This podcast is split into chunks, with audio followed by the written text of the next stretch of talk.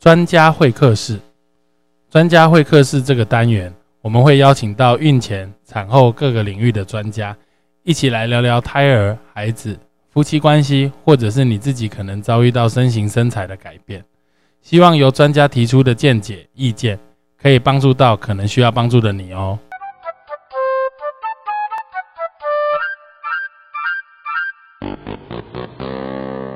Hello，大家好，欢迎再次回到成武乐运哈。那今天真的很荣幸有机会能够邀请到新路基金会的赖副执行长来跟我们聊一下，就是新路基金会这三十年、三十年吧，三十四年、三十四年来在台湾呃这个生耕耘啊哦，然后帮助一些特殊的孩子，然后希望他们能够得到好的生活及教育，还有走入社区。那我。我们是产科，所以我们呃对于呃产检，其实事实上越来越进步。我们会有很多的检查内容跟项目，那我们可以能够检查的项目都能够得到预期的结果，但是没有办法检查的项目，或者是不知道呃疾病原因的疾病，我们有时候就会没有办法。呃，去做产前的检查及咨询，那这样子就会造成会有这个呃不同属性的孩子有可能会被出生，那他也机会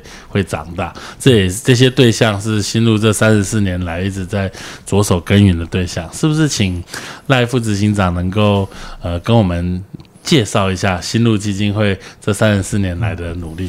Hello，嘿，Hello，各位乐运成呃成武乐运哈。的听众朋友，大家好，这样，啊谢谢林医师主持人的邀请，这样，那今天很荣幸有这个机会来介绍一下新路基金会，嗯，好，啊我是新路基金会副执行长，好，赖炳良，这样，嗯，那新路基金会呃成立已经三十四年了，嗯，好，那我们是一个以声音障碍家长，嗯，好组成的一个团体，这样，好，那。我们呃，在民国八十四年的时候，其实我们跟陈武很有渊渊源，因为八十四年的时候，我们找了金城武啊，跟张小燕来拍了一支片，嗯，好，那就是以一颗父母的心，嗯，陪孩子走一生的路为我们的服务理念，这样，好，那我们也期许我们的这个工作的同仁，好，那我们的教保人员，好，都可以用这样的一个。理念来服务我们障碍朋友的一个家庭，嗯，好，然后跟他们的小孩这样，嗯，那因为在民国六七十年左右，嗯，那整个就学、哦就业、哦就医就养的资源很不足，嗯，那刚刚有提到我我们是这样障碍者的家长，那去做社会的运动了，嗯，哦早期的倡议，那慢慢的就是在民国七十六年，那每个人大概捐一两百块，嗯，哦那筹筹募了大概一百万的资金，成立了新路基金会，嗯。哦，那成立了基金新路基金会，那我我们持续在做倡议的运动，因为资源很贫乏，嗯，哦，那我们也透过一些立法，我们去修残障福利法，就是现在的声音障碍权益保障法的前身，嗯，那我们也促成了各个地方，嗯，的家长，哈，智能障碍者家长的团体的产生，这样，嗯，好，那一直这样一路筚路蓝缕了哈，一直到现在也算四年了，那呃，整个基金会的。服务的单位大概有三十多个。嗯，好，谢谢。哦，服务的单位的意思是指说，就是我们实体服务的单位，就是服务包括早期疗愈的小朋友啊，或者是成年的智能障碍者，嗯，哦，大概有三十多个。嗯，那主要的对象是包含有哪一些？我我们主要服务的对象是智能障碍的朋友，嗯，那唐氏症、自闭症、哈脑性麻痹，嗯，那以及伴随智能障碍的一个多重障碍者的这个朋友，这样都是我们服务的族群。嗯嗯嗯。哦，那服务的族群就区分成呃比较早期疗愈的。零到六岁的，嗯，好，那再来就是十五岁以上的这个学龄后的哈的这个青年朋友这样，嗯，好，大概是主要的目标族群是这样。所以他他比如说比较年龄大一点的，他会在呃特殊的教育的这个班级上完之后，再来这个呃所谓基金会再会有一些的课程或者是教保员能够再再帮助他们，是没错。本身会有收治这这方面的这个特殊的呃智能障碍的孩子呃。教育方面的这部分，呃，收收治呃，如如果是在学龄阶段哈、嗯。那因为有特殊教育法规的规范嘛，那他们有特殊学校或者是融合班级，对。那我我们在新组有提供嗯。叫课后的一个辅导的支持，这样。，OK，哦，因为很多家长就是呃障碍朋友的资源不像一般安亲班了、有有些安亲班可能会拒绝他们。嗯。哦，那那我们就是特针对特殊的一个这个孩子，我们提供哦，就像安亲班这样的一个课后的辅导这样。嗯嗯哦，那呃排除掉了这个学龄的阶段特殊教育法规的规范，那就是十五岁以后。嗯，哦，那我们就是提供他呃预备成年之后的支持。哦，那这个支持可能包括他要去工作，嗯，哦，就业的支持。好、那再来就是他怎么在社区当中跟别人跟我们一般人一样交朋友。嗯，好、那甚至交男女朋友。嗯，哦，谈恋爱。嗯，哦、或者是怎么样参与这个社区的休闲的活动。嗯，好、大概是这个方向。嘿那这些家长他们是主动来找到新路基金会，还是新路基金会会接受社会局的一些个案上面的分配？大大部分的这个家长哈，嗯。因为我们也也成立了很多年了嘛，那大部分都有一些口耳的相传，是。主动来求助这样。是，好，那那我们很多的方案，因为也是接受政府的一个委委托。嘛，那经过早期倡议的一个部分，那现在很多的实体的服务已经法规化了。嗯好，那政府依法要做这个，那就是委托我们呃、嗯这样的团体来做这样的服务。哦，所以口耳的相传，那家长自己来找我们。嗯好，那包括政府的宣导，那这个都有。嘿，嗯嗯嗯嗯，对，OK，因为就呃。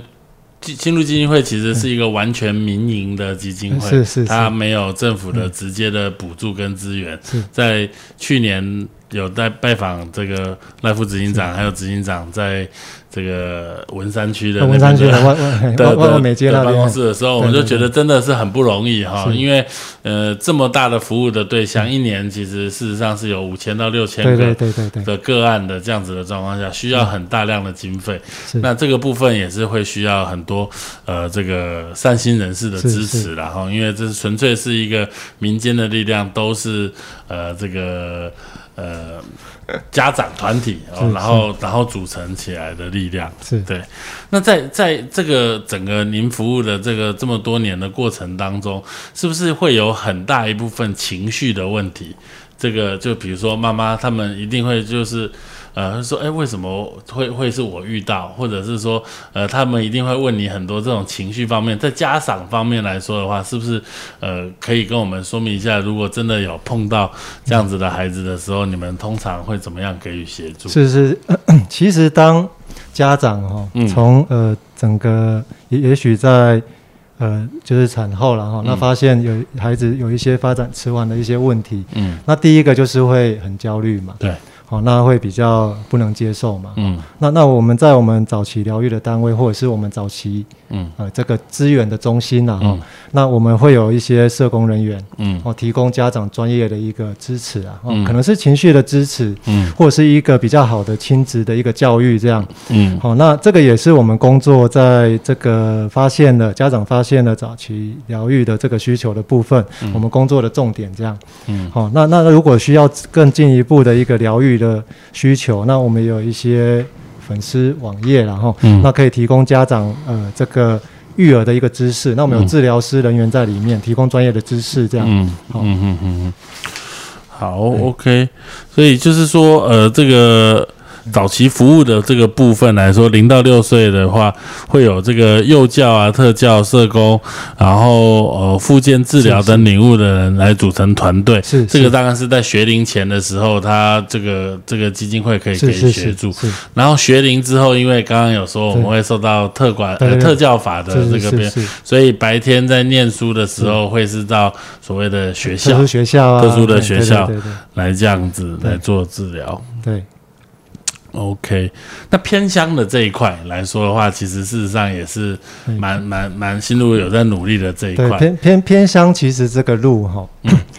要走的比较艰辛啦，哈、嗯那林林医师也有这基金会有支持我们嘛，提供我们启蒙的玩具。那我们做偏乡哈，我们大概做了十年。嗯好、那我我们在呃新北的共共疗双溪，嗯好，那桃园的这个新屋，嗯。好，杨梅新屋，那在新竹的新丰，嗯。哦，宝山等地，那那个真的是很偏乡，可能是在山上。嗯。那早期我我们在资源比较贫乏的时候，就是一部行动车，我们去募款，嗯。好，那一个司机，那也许几个这个特教的人员，或是复健治疗师嗯。一起去，好，那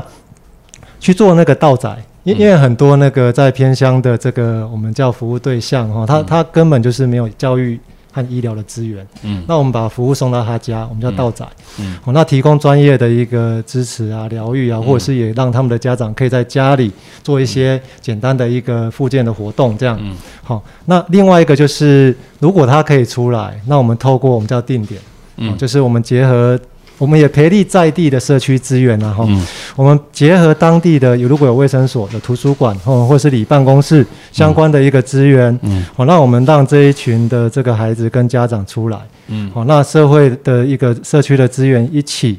好、那有什么样的教育资源，那家庭的资源或邻里的资源，那一起来努力，有钱出钱，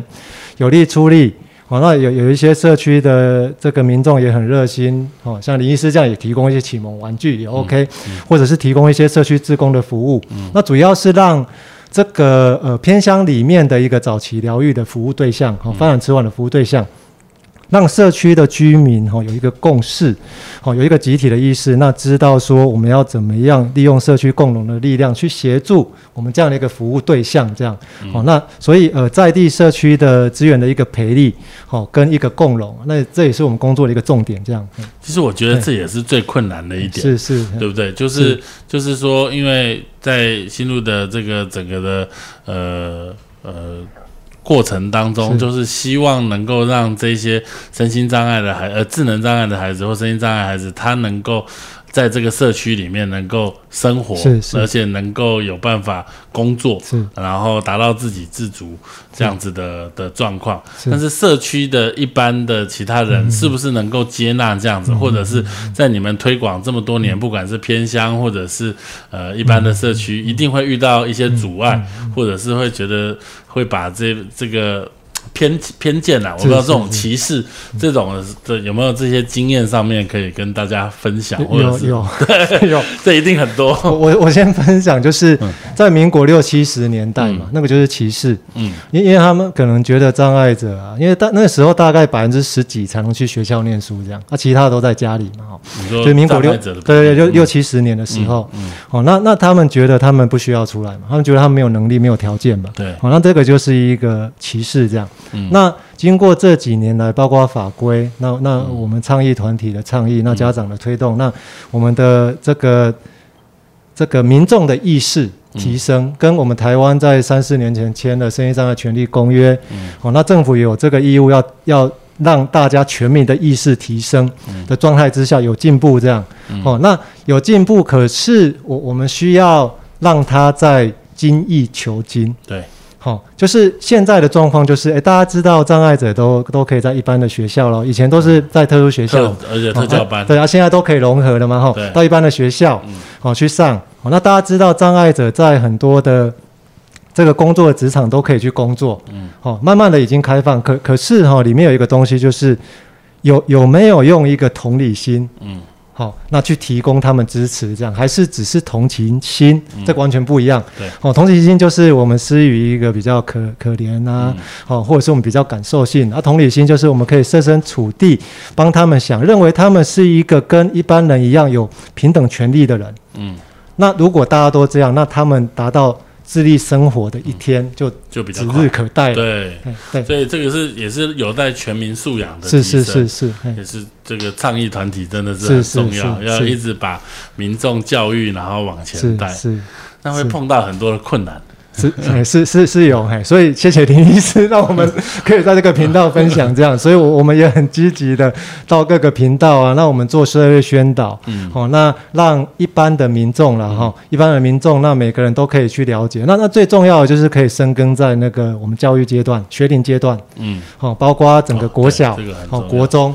那那我觉得很重要这样。教育我们的孩子，会有一些人跟我们似乎有一些不一样但是是他还是我们的一份子。是是是，嗯，是嗯嗯，像像跟跟呃频道的朋友分享，跟李医师分享，就是我们常常说我我们这个智能障碍的青年嘛，他们为什么可以工作？哦，因因为他们把我们我们看起来可能很简单的事，他可能在那个餐饮店，他每天只是打扫扫地，可是他很认真的做，他可能比我们一般人都认真哦。嗯，他很认真的做，他很用心的做，然后他用他的热忱跟忠诚度来做。嗯，哦，那那我们会觉得他对社会对自己都有贡献，这样，嗯。哦，所以现在在很多呃这个餐饮店啊、素食店，就很多障碍朋友在那边认真的做，嗯哦，那这个也是这几年来我们推动的一个结果了。那他们赚取微薄的薪资，可是赢得了社会和自己的尊严。嗯，好，对，谢谢，这个也是很重要的。好，然后性教育这一块来说，也是很重要的一块，是这个。对，这这个这个的推动哈，那在台湾的一个文化下面哈，那会需要比较需要努力了。那那所谓的性教育，不单只是一个性性的行为或者是什么，我们叫做性别的那个教育哈。那它可能包括从障碍朋友哦认识自己，然后交朋友、交男女朋友、恋爱，嗯，哦结婚、怀孕哦，一直到生小孩，怎么样去养育啊，种种的阶段这样。那我说。呃，因为台湾的一个文文化嘛，哈，那呃，这个的推动，呃，会比较呃需要花一些时间。那因为呃障碍者的父母嘛，哈，跟社会文化的一个风气比较保守，可能会比较呃保护，好，会认为呃如果呃交朋友或者是怎么样，会不会受到一个危危险或危害这样？对，好，那。近几年在呃，包括整个性骚扰或性侵害的一个防治的一个部分，那包括呃很多单位都有在推动这样，哦，那那的确障碍朋友在尤其是轻度的嘛，哦，在外外面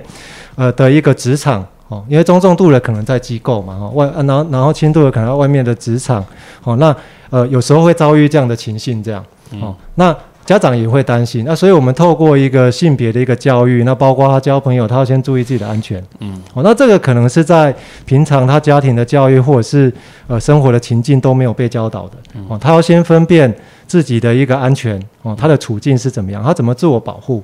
哦，那这个要先做到。那那之后他。交朋友，交朋友有有一些呃警戒线嘛，哈，他要怎么交朋友？那怎么样一个正常化的一个交朋友？那交男女朋友，哦，那包括未来的一个结婚或者是相关的，哦，那这个呃工作其实我们也推动了很多年了。那我们有一个性别的教育的一个小组，那有专人在负责。那我们目前就是协助各个身障的机构，哦，然后跟在社区当中。的障碍朋友，嗯，哦，来了解这些事情，那我们在推动这些事，那当然对家长和社会的教育是持续的进行，这样，嗯，那我我我可不可以冒昧请问，请问一个问题，就是说，在我这样子听起来来说的话，其实原生家庭对于这个孩子的照顾，其实还是相当的重要，是。对于这个孩子的发展。那在你这么多年来的工作过程中，原生家庭很照顾这个。呃，智能障碍的孩子的比例，照顾好的比例跟不好的比例上面来说，大概比例上面大概，我我我我这样问好像不太对，就是说，到底有多少？真的，他也付出心力与你们一起合作，然后让这些孩子希望能够好的。因为我们常常会听到有些人就说：“啊，我我没办法照顾你一辈子，等我走了之后，我不知道你要怎么办。”那这个就是我们一直致力希望他能够自己生活，能够为能够能够呃在职场上立足的这一点。对，那但是这样子的比例上面来说，会不会真的是久了，还是会碰到作为经济的压力啊，或者是？呃，家庭就是把这个孩子视为异类，或然后这样子把他，就是比较比较比较放弃这种感觉。其实我们遇到的比较少了哦，就是家长直接把他放弃了或抛弃了，这比较少。反而是，呃，这个因为哈社会大众啊对障碍朋友异样的眼光，因因为家长也有压力嘛哈。当当他呃有这样的一个孩子，那从小他就要背负这样的压力。嗯，好，那。反而是这个造成他的那个压力，这样。那那现在我们这么多年来发现，家长比较担心的就是，刚刚林师有提，就是他老了之后谁要照顾他？嗯，尤其是他可能没有手足，或者是只有父母的。好，那那这个议题啊，那目前在政府的一个资源面的部分，也也没有特别去支持他们做终老嘛哈，或者是安老的一个服务这样。好，那那呃家长比较关心的是这个。好，那那我我们目前现阶段是透过一些信托的方式，那家长如果有一些储蓄，好，那透过信托的方式交交交交交给一个比较公正的单位来协助做一个处理。那呃在机构的部分，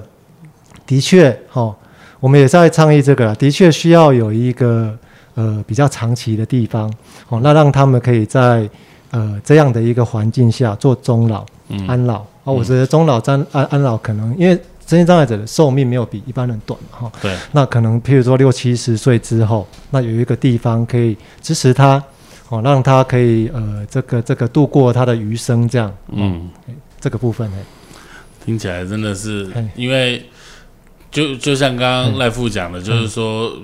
身心障碍者的寿命不会比较短，对对对，所以这个所有的关心是等于是终其一生的，是。包含早期、中期，然后恋爱、交往这些东西都必须要考虑进去。是是是，有这最后我想要请问说，哎，在你这么多的工作过程中，有没有什么我们如果身为一般社会大众，呃？就是一般人，我希望能够帮忙的时候，我有哪一些的管道跟方式？林医师问的这个真的是很好的问题，这很重要，因为我们就是希望这一次，就是这个难得有有这样子的机会，我们希望能够让所有有心想要帮忙新入基金会的的听众能够尽一份心力。是我我我呃，就是希望社会大众哈，那呃。除了了解障碍朋友的特质啊，给他们比较宽容、包容、同理的这个态度，那另外就是可以怎么样支持障碍朋友？那支持我们基金会就是支持障碍朋友嘛，哈。那他的方式，那可以上我们官网。那那很简单的方式就是我我们的官网里面，好，那你可以透过简单的捐款，那如同当初新路基金会成立了三十多年，那一个月只要一百块，嗯。好，那你就是我们的爱心股东，嗯，好，股东嘛，我们也是一个爱心的企业，这样，对，好，那每个月捐一百块，那我们叫做定期的捐款支持，嗯，好，那如果你可以，譬如说，你你想要送礼呀，哦，三节礼物或者是什么的，你可以上新路基金会的购物网，嗯，那购物网里面有我们障碍朋友，我们为障碍朋友成立的庇护工厂，嗯，好，那这个庇护工厂意思就是，如果障碍朋友不能到社区工作。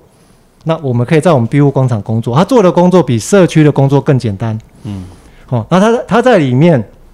好生产呃自己的产品。那譬如说，我们有做自己的蛋卷，我们有做自己的这个喜饼。嗯，好，那透过一些包装的工作或者是生产的一个动作，好，那他获得自己的报酬。嗯，好，那如果大家去呃购买这样的一个产品，也是支持我们基金会这样。嗯，好。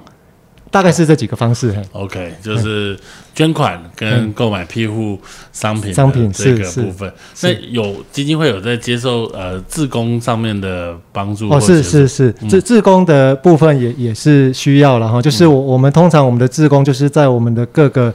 机构嘛，哈，那那志工如果大家有时间，那可以来了，可以帮我们的早期疗愈的小朋友喂喂食啊，喂他们吃饭啊。嗯，那我们成年的声音障碍朋友可以带他们出去做一些休闲活动啊，打打球。嗯，那这个都是需要的，嘿。OK，好，所以只要有心，我想这个，嗯。不管，呃，心路里面有一句很好的话，就是没有人生来天天好了哈，但是可以活出好天天哈，就是这个部分，当然不止他自己。还有不止他的照护的社服员，他的爸妈，还有协助他的人，更有赖的就是我们社会大众的每一份子，要能够接受身心障碍者、智能障碍者，他跟我们其实没有不一样，是啊，那这个心态其实上面来说是很重要的。是是是。今天非常谢谢这个赖夫能够接受我们的访问，也让我们能够更了解新路基金会这三十四年来在做的这个内容及项目。那我们希望呃在座的听众。如果能够有机会，呃，上新路的官网给予支持，给予鼓励，我想这时候是对新路最大的帮助。谢谢林医师，谢谢各位听众朋友，谢谢。好，谢谢，谢谢，谢谢。